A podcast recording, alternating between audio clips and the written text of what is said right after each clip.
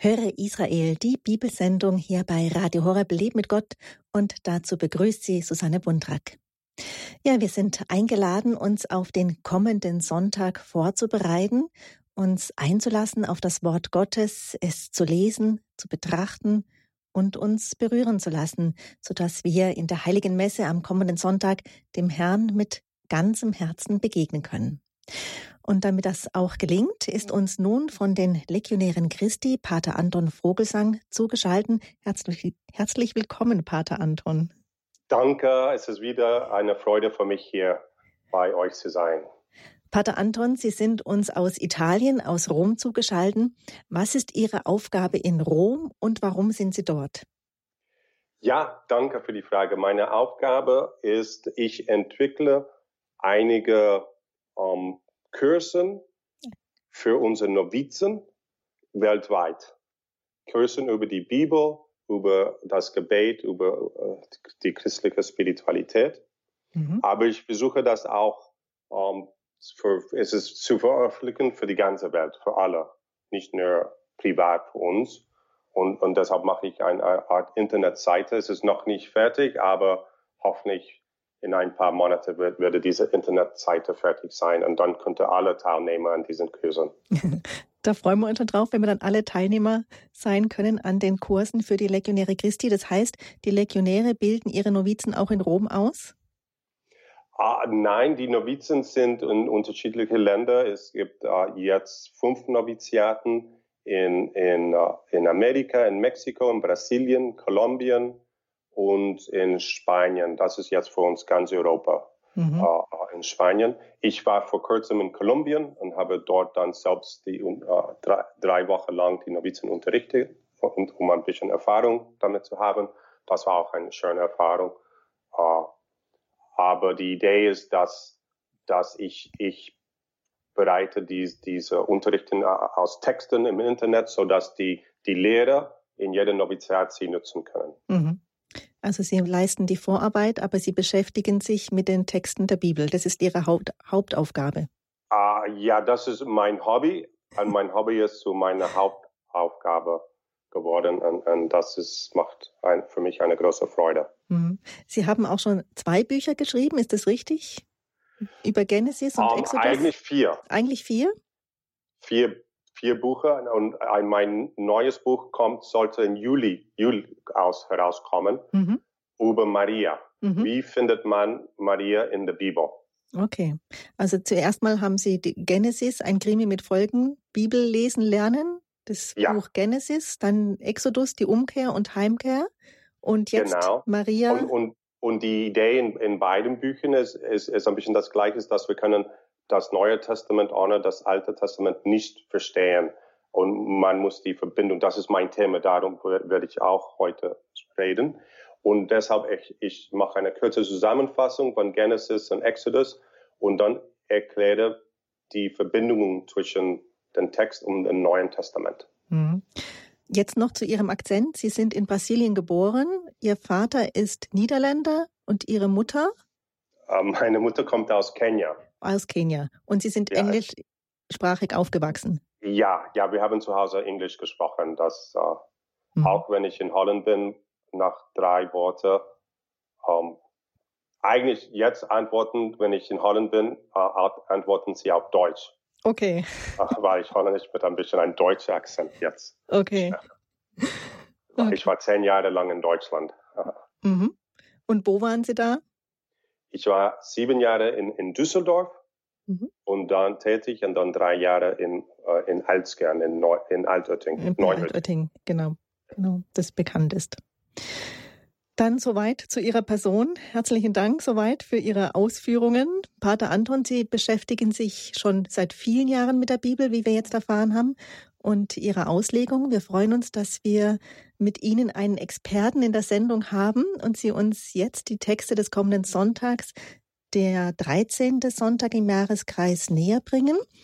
Der Ablauf der Sendung ist so, dass wir zunächst abschnittsweise die Texte lesen und jeweils die Ausführungen von Pater Anton hören. Und am Ende haben Sie dann, liebe Hörer, die Gelegenheit, Rückfragen zu stellen oder sich einfach einzubringen mit dem, was Sie berührt hat. Hier in der Sendung Höre Israel die Vorbereitung auf den Sonntag hier bei Radio Horeb Leben mit Gott. Wenn Sie die Texte mitlesen möchten und Ihre Bibel zur Hand nehmen möchten, dann können Sie für die erste Lesung aufschlagen. Das erste Buch der Könige, Kapitel 19, die Verse 16b, 19 bis 21. Also im ersten Buch der Könige, Kapitel 19, dann lesen wir den Psalm 16 und das Evangelium für den kommenden Sonntag, das finden Sie bei Lukas, Kapitel 9, die Verse 51 bis 62. Pater Anton, dann starten wir, lassen wir uns auf das, was Gott uns sagen möchte, ein. Beginnen wir mit einem Gebet? Ja, gerne. Im Namen des Vaters und des Sohnes und des Heiligen Geistes. Amen. Amen. Liebe Jesus, am heutigen Hochfest wollen wir danken, dass du uns unbegrenzt liebst durch dein Herz. Lass uns deine Liebe für uns in heutigen Lesungen erfahren. Wir bitten dich, schicke uns deinen Heiligen Geist, um uns zu helfen, den Text besser zu verstehen. Du sprichst zu uns durch dein Wort, aber es ist für uns manchmal schwierig, den Text zu verstehen. Darum brauchen wir den Heiligen Geist. Du hast gesagt, wo zwei oder zwei oder drei in deinem Namen versammelt sind, da, da bist du. Und wir sind, ich weiß nicht, wie viele Tausenden äh, durch diese Radioverbindung verbunden und äh, laden dich ein, uns hier zu begleiten. Wir wollen deine Liebe erfahren, so dass wir dich besser lieben können, sowohl auch unsere Mitbrüder. Alles zum Ehre des Vaters. Amen. Amen.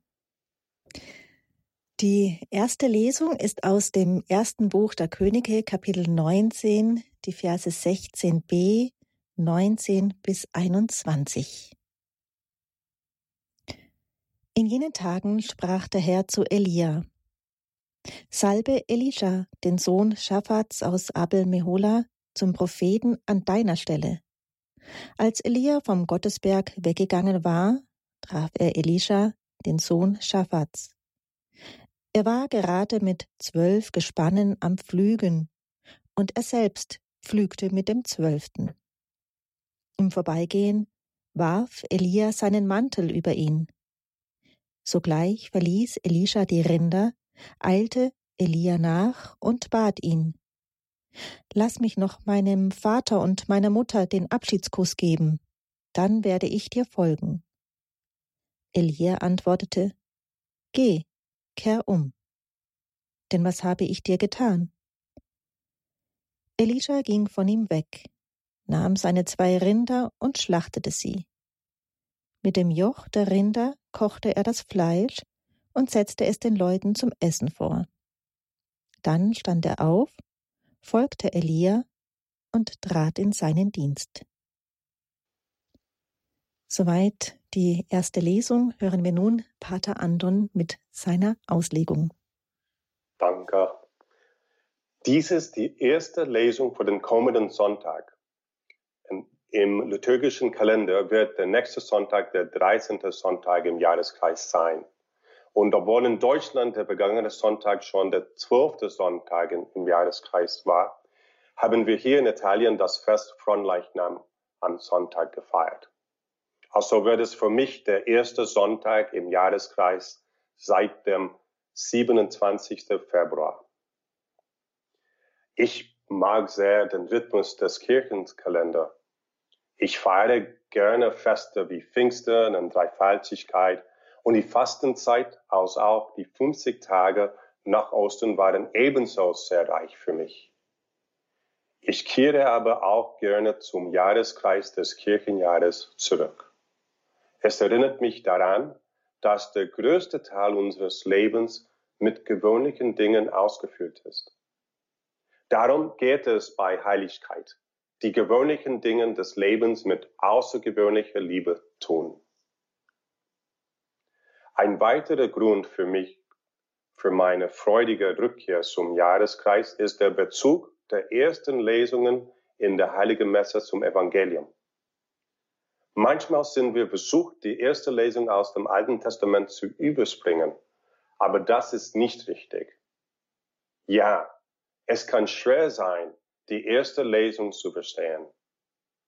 Wenn wir aber die Bibel lesen und verstehen wollen, wie die Kirche sie liest und versteht, dann müssen wir lernen, die Evangelien mit dem Alten Testament in Beziehung zu setzen. Wenn wir das gelernt haben, dann werden wir die Wurzeln unseres katholischen Glaubens in der Bibel entdecken. Und für mich ist das ein ganz wichtiges Thema. Ich erwähne das äh, in allen Klassen, in denen ich Religion unterrichte.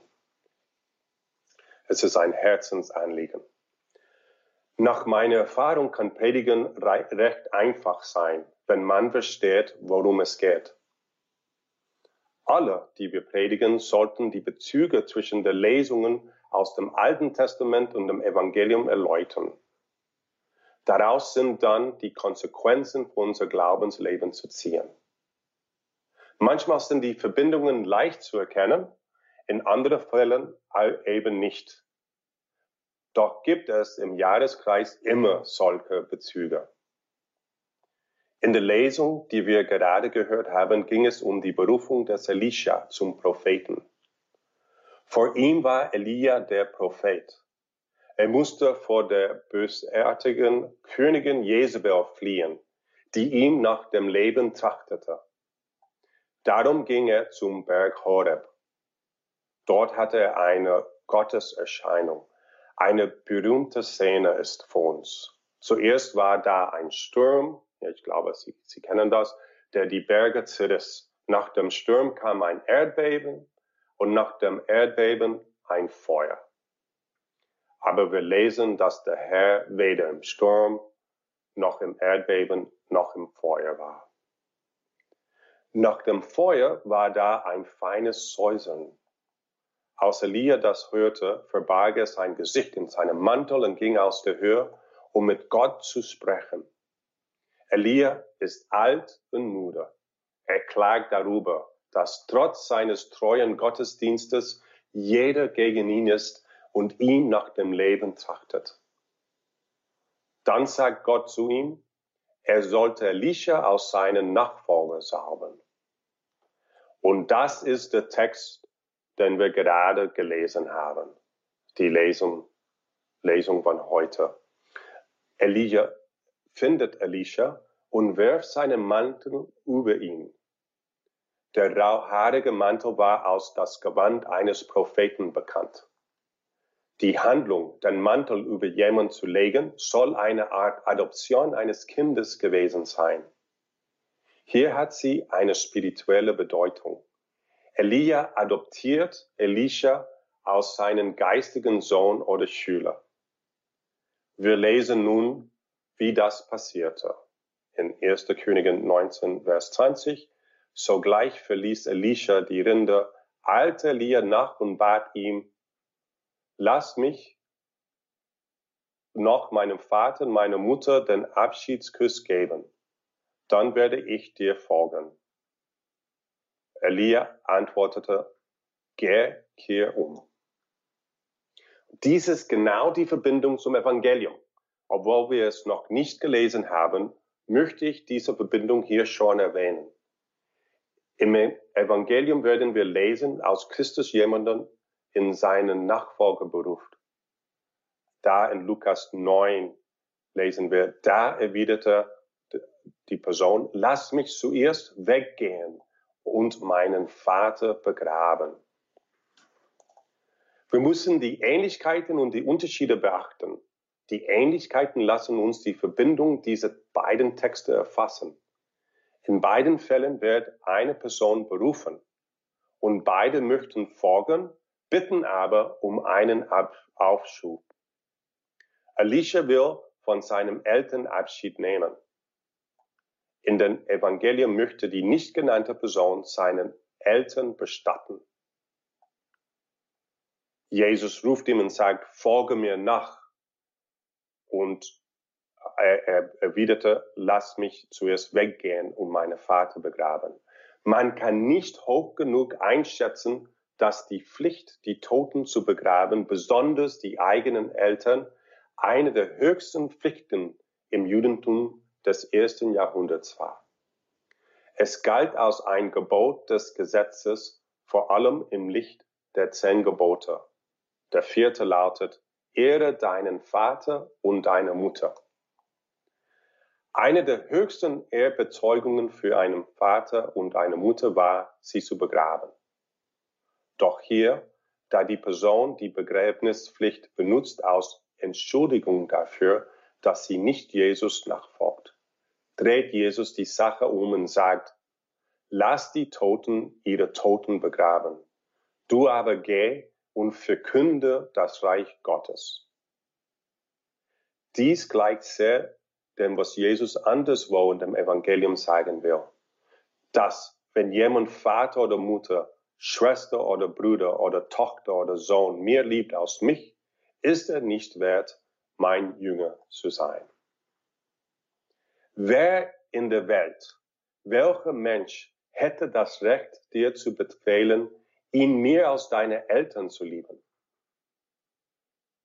Die einzige Person im Alten Testament, die mehr als die Eltern zu lieben ist, ist allein Gott.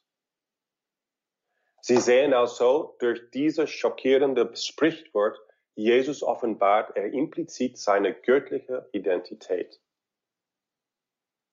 Wie Sie hoffentlich erkennen, ist es beim Bibellesen wichtig, sowohl die Ähnlichkeiten aufgrund deren wir Texte vergleichen können, als auch die Unterschiede zu beachten, durch die wir die neue Botschaft Jesu erfassen.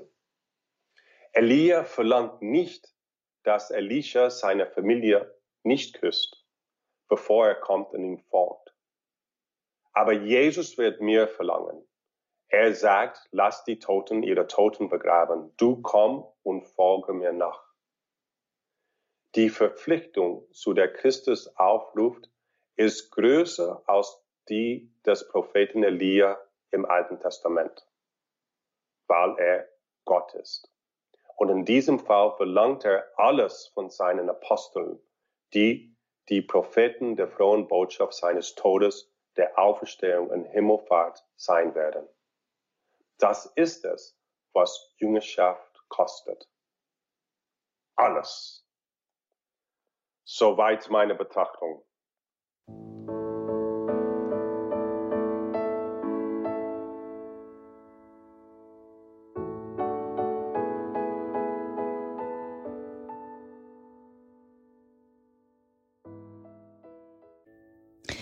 Betrachten hier bei Radio Horeb Leben mit Gott die Lesungstexte des kommenden Sonntags, dem 13. Sonntag im Jahreskreis.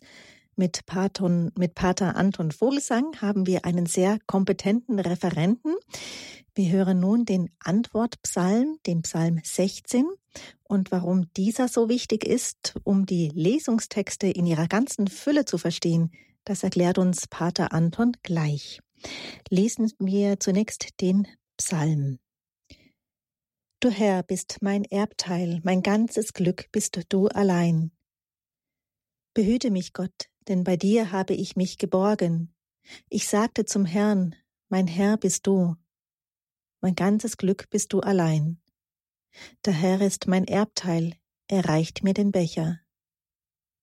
Du bist es, der mein Los hält. Du Herr bist mein Erbteil, mein ganzes Glück bist du allein. Ich preise den Herrn, der mir Rat gibt. Auch in Nächten hat mich mein Innerstes gemahnt. Ich habe mir den Herrn beständig vor Augen gestellt. Weil er zu meiner Rechten ist, wanke ich nicht. Du, Herr, bist mein Erbteil, mein ganzes Glück bist du allein. Darum freut sich mein Herz und jubelt meine Ehre. Auch mein Fleisch wird wohnen in Sicherheit. Du lässt mich den Weg des Lebens erkennen. Freude in Füllen vor deinem Angesicht. Wonnen in deiner Rechten für alle Zeit. Du, Herr, bist mein Erbteil, mein ganzes Glück bist du allein. Pater Anton, warum ist der Antwortpsalm so wichtig, um das Evangelium, um die Lesungstexte besser zu verstehen? Ja, danke für die Frage. Wir haben vorhin gesehen, dass es im Jahreskreis des liturgischen Jahres immer einen Zusammenhang zwischen der ersten Lesung aus dem Alten Testament und dem Evangelium gibt. Ebenso spielt der Antwortpsalm eine wichtige Rolle in der Liturgie und sollte nicht durch irgendein Lied ersetzt werden.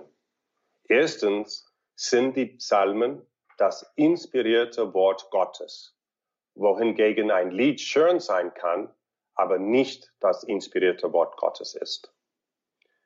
Der Psalm lässt uns Gott nach dem Hören seines Wortes andächtig antworten. Mit dem Psalm antworten wir uns mit unseren Herzen, mit unseren Gefühlen.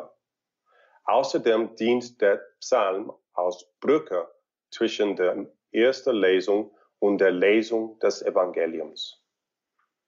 Nun, das ist manchmal schwer zu erkennen. Ja, es ist schon schwer, manchmal die Beziehung zwischen die zwei Lesungen zu, zu erkennen. Es ist noch schwerer, uh, die Beziehung uh, oder die Rolle des Psalms zu verstehen. Aber das kommt, weil es gibt nur eine begrenzte Auswahl der Psalmen. Es gibt nur 150 Psalmen zur Auswahl und nicht immer gibt es eine, der, der gut passt. Und dann muss man irgendein Psalm wählen. Aber äh, für diese Woche, für diesen Sonntag ist es eigentlich recht einfach zu verstehen, warum die Kirche diesen Psalm für die heutige Messe gewählt hat. Wir haben vorher über den Preis der Jüngerschaft gesprochen. Jesus verlangt alles von seinen Aposteln. Er kann das, weil er Gott ist. Das gilt für jeden Christen, der berufen ist, eine Jünger Jesus zu sein. Und wir sind alle berufen, seine Jünger zu sein. Ja, Jesus musste die erste Stelle in unser Leben haben. Genau weil er Gott ist, weil er unser Schöpfer ist, weil er unser Erlöser ist. Aber es gilt besonders für jemanden wie mich als Ordenspriester. Ich habe mein Leben der Nachfolger Jesus geweiht, indem ich alles andere aufgab. Dies zu tun kann ziemlich beängstigend sein. Manchmal frage ich, was ist für mich drin? Was erhalte ich dafür? Ja, ich habe meine Familie verlassen, mein Heimat verlassen. Uh, was werde ich dafür bekommen? Ja, eine normale uh, Frage, ja, wie, wie Elisha, der alles verlassen hat. Und äh, die, der Psalm von heute gibt uns die Antwort. Die Antiphon lautet, du bist mein Erbe, o oh Herr. Das heißt, es lohnt sich, alles aufzugeben, um Jesus nachzufolgen, weil er unser Erbe sein wird. Ja, es lohnt sich, weil ich werde kein Lohn bekommen, ich werde nicht reich werden, aber ich werde Gott bekommen aus mein Erbe. Der Psalm sagt, behüte mich Gott, denn bei dir habe ich mich geborgen. Ich sagte zum Herrn, mein Herr bist du, mein ganzes Glück bist du allein. Gott ist mein Glück, mein ganzes Glück. Und er behütet mich. Und wir lesen weiter, der Herr ist mein Erbteil. Er reicht mir den Becher. Du bist es, der mein Los hält. So, es, es ist ein großer Trost für mich zu wissen, dass obwohl ich mein Leben zu Gott geweiht hat, hat, obwohl ich alles verlassen habe, um ihm nachzufolgen, dass Gott selbst sich um mich kümmern wird und dass er mein Erbe sein wird. Und deshalb singen wir mit dem Psalm, darum freut sich mein Herz und jubelt meine Ehre, auch mein Fleisch wird wohnen in Sicherheit. Es ist eine Freude, Jesus nachzufolgen. Es sollte eine Freude sein, unser Leben ihm hinzugeben. Und Sie sehen, die Lesungen regen uns zum Nachdenken an. Aber der Psalm berührt unser Herz ja, mit dieser Antwort. Und das ist auch wichtig. Nicht nur Kopf, sondern auch wir sollten uns unser äh, Herz berühren. Und das ist meine Betrachtung äh, für jetzt.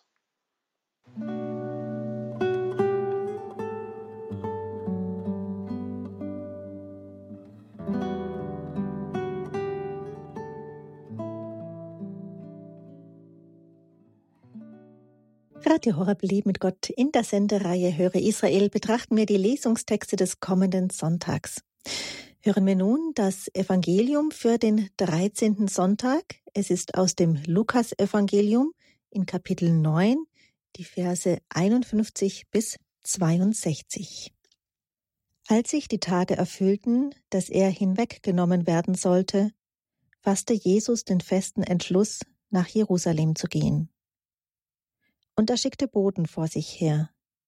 Diese gingen und kamen in ein Dorf der Samariter und wollten eine Unterkunft für ihn besorgen.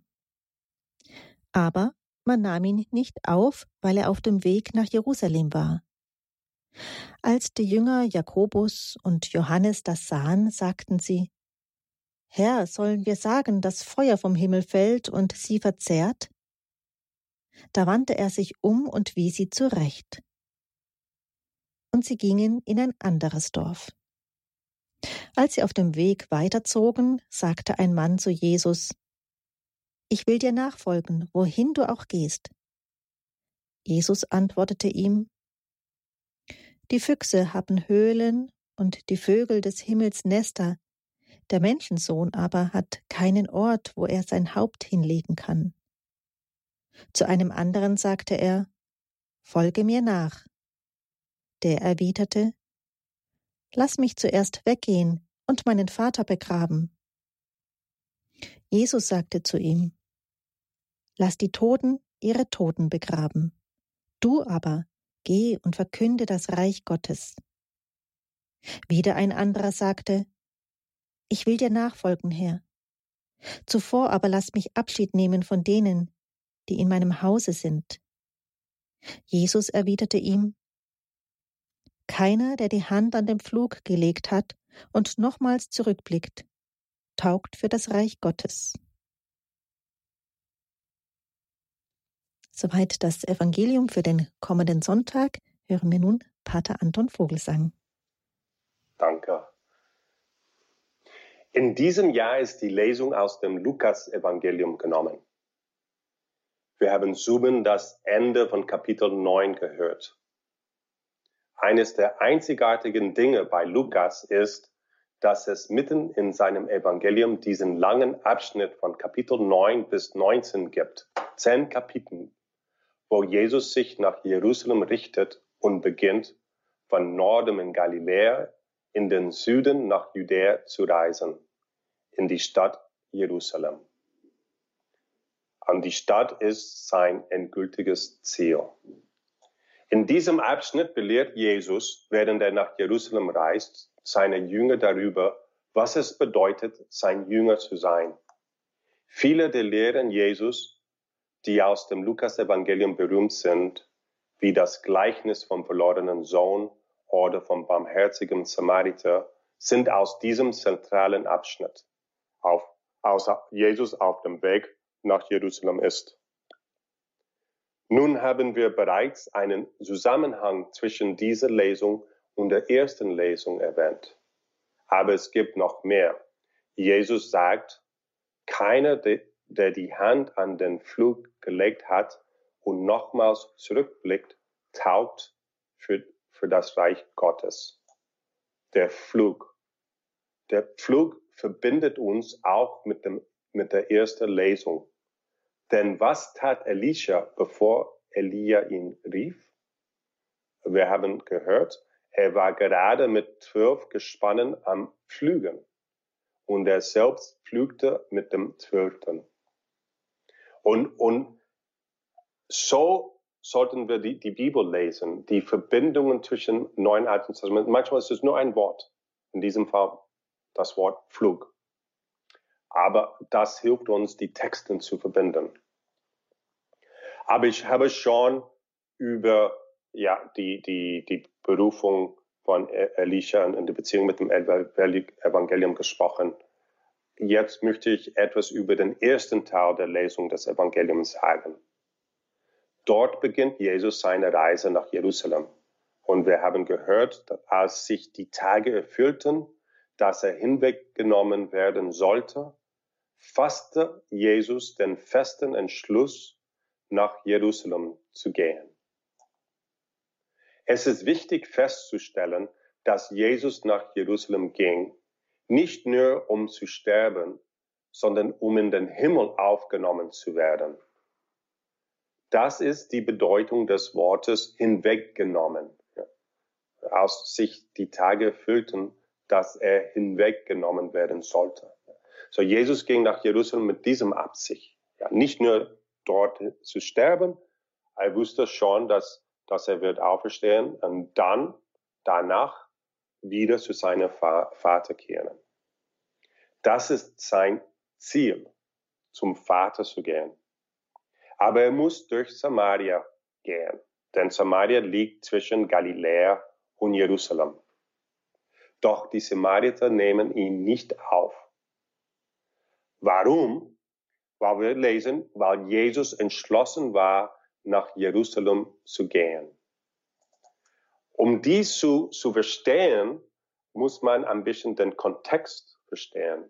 Ja, wir wissen, äh, es gab Streit zwischen die Samarit Samaritaner und die, äh, die Juden. Und eigentlich die Samariter hassten Jerusalem. Nun ist allgemein bekannt, ja, diese Feindschaft zwischen beiden. Aber hm, ich habe bemerkt, dass viele Leute wissen nicht, warum diese, es dieses Feindschaft gab. Aber das finden wir auch in, in, in der Bibel. Laut 2. Königin Kapitel 17 schickten die Assyrier, als sie im Jahr 822 vor Christus das nördliche Königreich eroberten und die zehn nördliche Stämme von Israel in Exil und äh, gebracht haben und dann verteilten sie ihr ganzes Reich. Sie siedelten das Land mit den Völkern von fünf anderen Nationen um. Diese waren Heiden, die Gott nicht kannten oder fürchteten. Und so also Gott bestrafte sie, indem er Löwen dorthin schickte, die begannen Menschen zu töten. Das liest man in, in der Bibel. Sie beschwerten sie sich beim König von Assyrien, der einen Israelitenpriester holte, um ihn zurückschickte, um die Samariter die Wege des Herrn zu lehren. Ja, die, die kannten Gott nicht. Und so die samaritanische Religion ist daher eine Mischung aus jüdischen und heidnischen Praktiken. Sie akzeptierten die ersten fünf Bücher der Bibel, aber nicht die anderen Bücher. Dies lag wahrscheinlich daran, dass diese anderen Bücher die Bedeutung des Jerusalemer Tempels betonen. Die sprechen oft von der Tempel und wie wichtig der Tempel ist.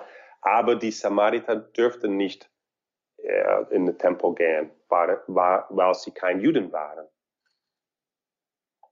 Und am Ende haben sie ihr eigenen Tempel gebaut auf dem Berg Garazim. Aber das war so beleidigend für die Juden, dass sie ihn etwa 100 Jahre vor Jesus zerstörten. Die Samariter rächten sich, indem sie sich eines Nachts in den Tempel schlichen und ihn mit menschlichen Knochen entweihten. Ja.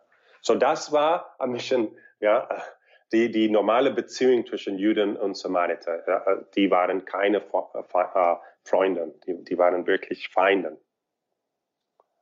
Uh, so es gibt diese eine Menge Feindseligkeit zwischen die zwei Völkern.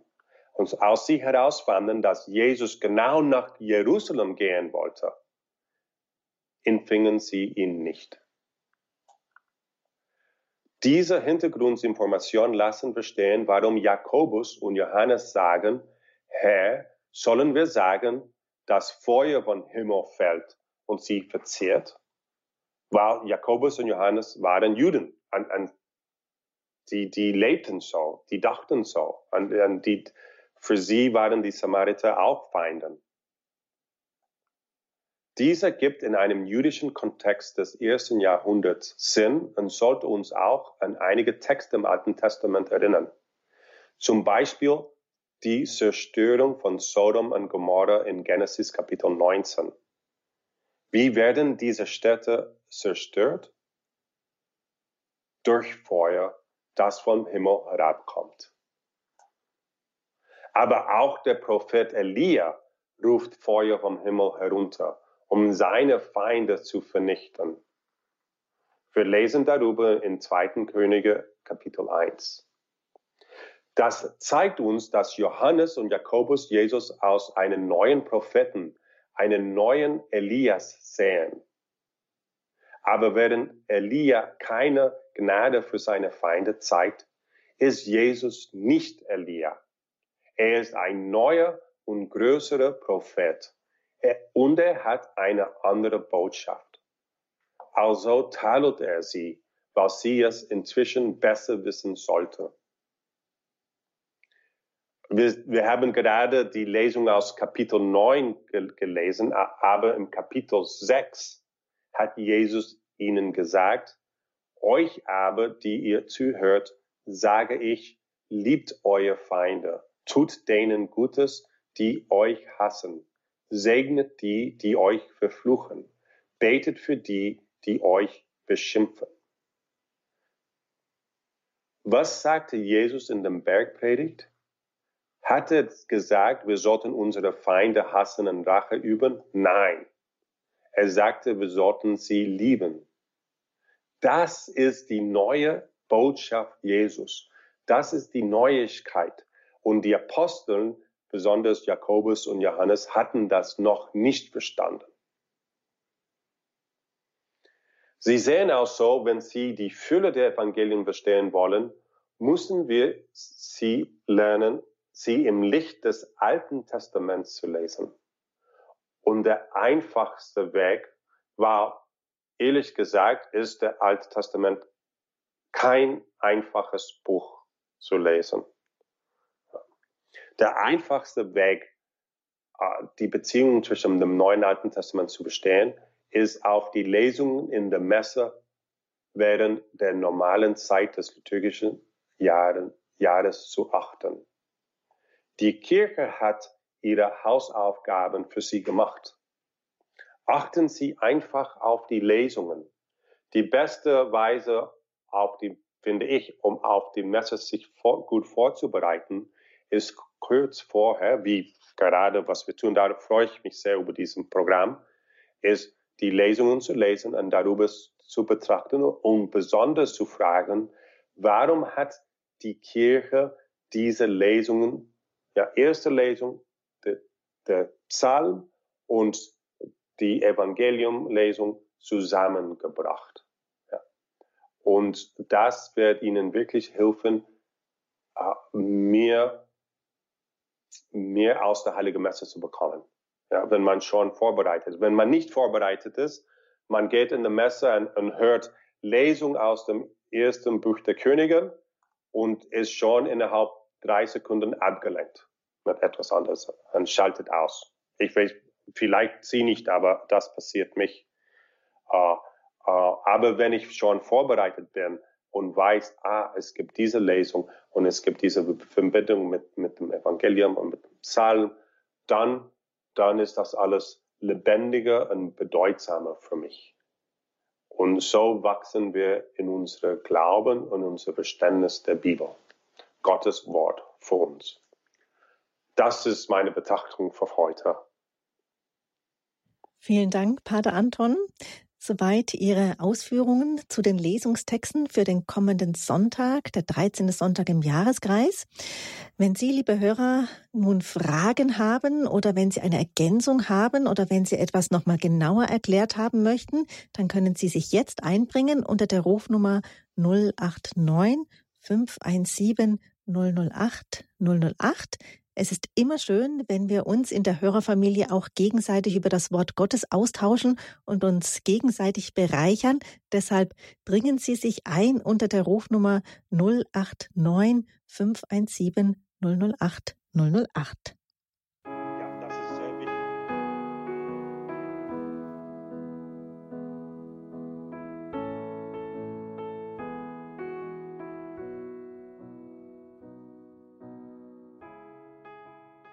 Wir sind in der Sendereihe Höre Israel, der Sendung, in der wir die Bibeltexte für den kommenden Sonntag betrachten. Der kommende Sonntag ist der 13. Sonntag im Jahreskreis. Wir haben die Ausführungen von Pater Anton Vogelsang gehört. Er ist Legionär Christi und in Rom von Rom aus ist uns zugeschaltet. Wir haben Sie eingeladen, liebe Hörer, sich einzubringen jetzt in diese Runde, in der wir uns austauschen über das Wort Gottes vom kommenden Sonntag. Sie haben Gelegenheit, sich mit ein, sich einzubringen mit Fragen, mit Ergänzungen unter der Rufnummer 089 517 008 008 können Sie sich einbringen. Eine Frage habe ich gleich zu Beginn.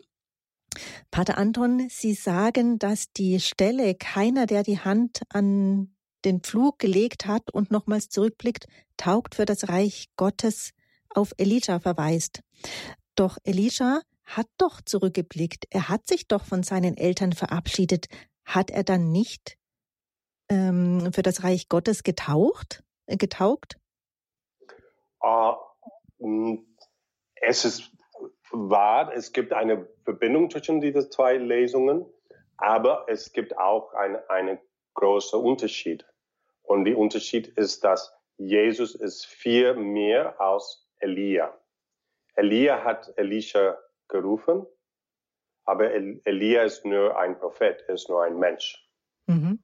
Die Neuigkeiten im Evangelium ist, Jesus ist Gott. Mhm.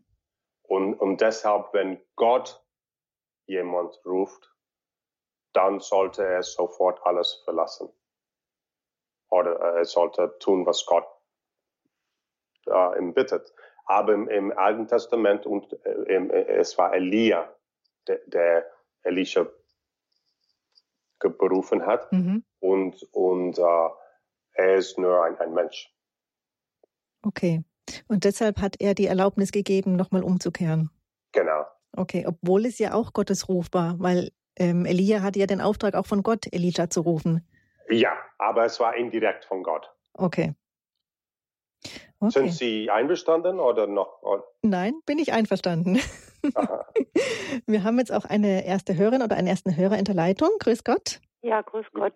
Grüß Gott. Ich bin Ulrike Thüring. Erstmal vielen Dank. Ich fand das so spannend, auch dass ich die Psalmen als Verbindung äh, verstehen lerne. Und ich habe genau zu dieser Stelle, die Sie jetzt gerade ähm, angesprochen haben, einfach noch eine, eine Beobachtung. Es sind ja lauter Berufungsgeschichten. Und äh, für mich ist so der Unterschied, ähm, dass der, der, der Jüng, also der, der da ähm, berufen wurde von Jesus und er sagt, ja, ich will erst meinen Vater noch beerdigen. Und aber der Elisha sagte, ich möchte den Abschiedskuss geben. Das heißt, den, den lebenden Eltern Abschied äh, zu geben. Und der andere, der hat quasi gesagt, ja, ich muss erst mal warten, bis meine Eltern gestorben sind und dann kann ich dir folgen. Und das ist ja noch eine riesige Zeit, je nachdem, man weiß es ja nicht, aber doch eine Zeitspanne dazwischen und ähm, das finde ich einfach auch nochmal wichtig. Und der Elisha hat ja ähm, seine Ochsen geschlachtet und mit dem Joch, ähm, mit dem Holz des Joches, äh, das sozusagen dann auch nochmal besiegelt ein Stück weit. Das finde ich einfach auch ganz wichtig, als, als ähm, wie er auf, auf diese Berufung ähm, geantwortet hat. Ne? Also er ist schon ja, gegangen und hat nicht erst gewartet, bis seine Eltern gestorben sind, dass er sie beerdigen kann. Also das ist mir noch so aufgefallen. Das wollte ich einfach ähm, Ja, vielen Dank. Ja, das ist sehr wichtig und ein sehr guter Punkt. War genau die Bedeutung ist, ähm, man kann von Text verstehen, dass die Eltern uh, von dem Mann aus dem Evangelium noch leben. So, es war nicht nur, ich, es, es war nicht, dass der Vater tot war, und es war nur, er musste ihn begraben. Es war, ja, ich warte, bis meine Eltern sterben. Und das, mhm. das, wie, wie, wie, wer weiß, wie lange das dauern könnte, jahrelang. Mhm.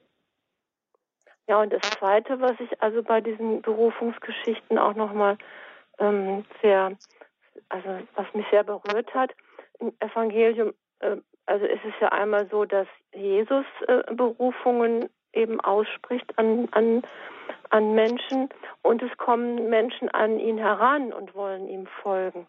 Also und, und da zeigt sich dann je nachdem, dass die gar nicht berufen sind. Ähm, ähm, zu, also ich finde das so ein, eine, eine Tiefe und so eine Fülle, die sich da jetzt für mich auftut. Das finde ich, ganz spannend. Und wollte ihn einfach da nochmal so danken für das äh, und, und das mit den Psalmen. Also das war jetzt für mich eine richtige Offenbarung, dass da immer ein Psalm passend, ähm, ähm, ja, also vielen, ja. vielen Dank, Pater Anton. Gerne, eine, eine Freude. Ich sehe, dass der Heilige Geist hat, ihrem, hat ähm, sie berührt und äh, mit diesem Text. Und ja, achten Sie auch in, in der Zukunft, jeden Sonntag, in, in, in, äh, in die, äh, fragen Sie sich, warum diesen Psalm? Hm. Ja, danke schön. Ja, danke Ihnen auch für Ihr Einbringen und für Ihre Ergänzung und dann Ihnen auch einen gesegneten Sonntag. Ja, danke. Ade. Ade. Ähm, ja, ich, es geht hier um Berufungen. Das ist mir mittlerweile auch aufgegangen. Ähm, ich habe mir das jetzt hier sogar markiert in diesem Text, den ich hier, also ich habe mir diese, das Evangelium ausgedruckt und da komme ich auf vier verschiedene ähm, Berufungen in diesem Text. Und einer davon, da geht es um diese Jünger, Jakobus und Johannes, die ja schon Nachfolger von Jesus sind. Und es ist für mich auch ein Trost, dass auch die Jünger ihre Feinde vernichten wollen. Denn die Feindesliebe ist, glaube ich, doch das Schwerste, was uns da aufgetragen ist. Ähm, ja. Und ähm, leider erfahren wir aber nicht die Worte, die Jesus zu Jakobus und Johannes äh, gesagt haben. Scheinbar sind die auch gar nicht wichtig. Viel wichtiger ist es, finde ich, dass sie ähm, dann einfach zusammen in ein anderes Dorf gingen. Also die beiden haben sich von der Zurechtweisung Jesu nicht abhalten lassen, ihm weiter zu folgen, sondern sie gingen weiter mit ihm. Irgendwie waren sie offen für diese Zurechtweisung und uns fällt es oft so schwer, so eine Belehrung anzunehmen. Sehen, das, sehen Sie das auch so? Ja, ich denke, aber ich habe nicht, das ist ein ganz guter Punkt, ich habe nicht darüber gedacht, aber jetzt, was ich denke, ist, ähm, wichtig ist die Beziehung. Die, die, die Aposteln hatten ein, eine, eine Beziehung zu Jesus. Und das sieht man sehr schön im Kapitel 6 von Johannes Evangelium, äh, wenn Jesus spricht über, über das Brot des Lebens, ja, an, an, dass man muss sein Fleisch und sein, sein ähm, äh, Essen und sein Blut trinken. Und das war sehr schwierig für, für die Juden, weil es gab genau Gesetze im Alten Testament, dass man dürfte kein Blut trinken. Ja? Und, mhm. und man dürfte kein toter Mensch berühren. Und Jesus sagt, du sollst mein äh, Fleisch essen und mein Blut trinken. Und, und viele gehen weg. Sie mürden gegen Jesus und gehen weg. Und dann Jesus fragt die Apostel. Und Petrus antwortet, das ist eine ganz schöne Antwort. Seine Antwort ist etwas wie, Herr, ähm, du hast Wort des Lebens. Ja, also das, wir verstehen nicht. Mhm. Aber wir leben in Beziehung zu dir, wir vertrauen auf dir mhm. und wir bleiben. Mhm. Wenn man hat die Beziehung, dann man kann die Schwierigkeit überwinden. Aber wenn man keine Beziehung zu Jesus hat, dann ist, äh, äh, äh, dann ist, wird das schwieriger. Mhm. Und, und darum ist das Gebet so wichtig und der Heilige Messe so wichtig, weil genau in der Heiligen Messe und die Bibel lesen, das sind die Orten, wo wir ähm, wachsen in unserer Beziehung zu Jesus. Mhm. Ja. Jesus steht im Mittelpunkt. Ja, der christliche Glaube ist keine Glaube der Gedanken oder die Philosophie oder Ideen. Es ist eine Beziehung zu einer lebendigen Person. Mhm. Wir sind schon fast am Ende unserer Sendezeit. Eine Frage hätte ich noch oder ein Gedanke noch, weil mir gefällt es so schön, dass Jerusalem das Ziel seiner Reise ist, dass das Ziel der Himmel ist. Und bevor Jesus das Ziel erreicht, muss er durch Samaria gehen. Ähm, ist es auch für uns, für unser Erdendasein, ist unser Erdendasein quasi das Samaria, durch das wir gehen müssen? Zeigt uns Jesus hier, wie wir uns auf Erden verhalten sollen, dass auch wir unser Ziel nie aus den Augen verlieren sollen? Um, ähm, ja, ich habe nicht, nicht alles verstanden, aber was ich sagen möchte ist, dass was war der erste Name der Christen, bevor sie Christen hieß, hießen? Äh, der, der Name der Christen war der Weg. Okay. Und eigentlich Weg auf Griechisch ist Hodos. Und der Weg aus ist Ex-Hodos.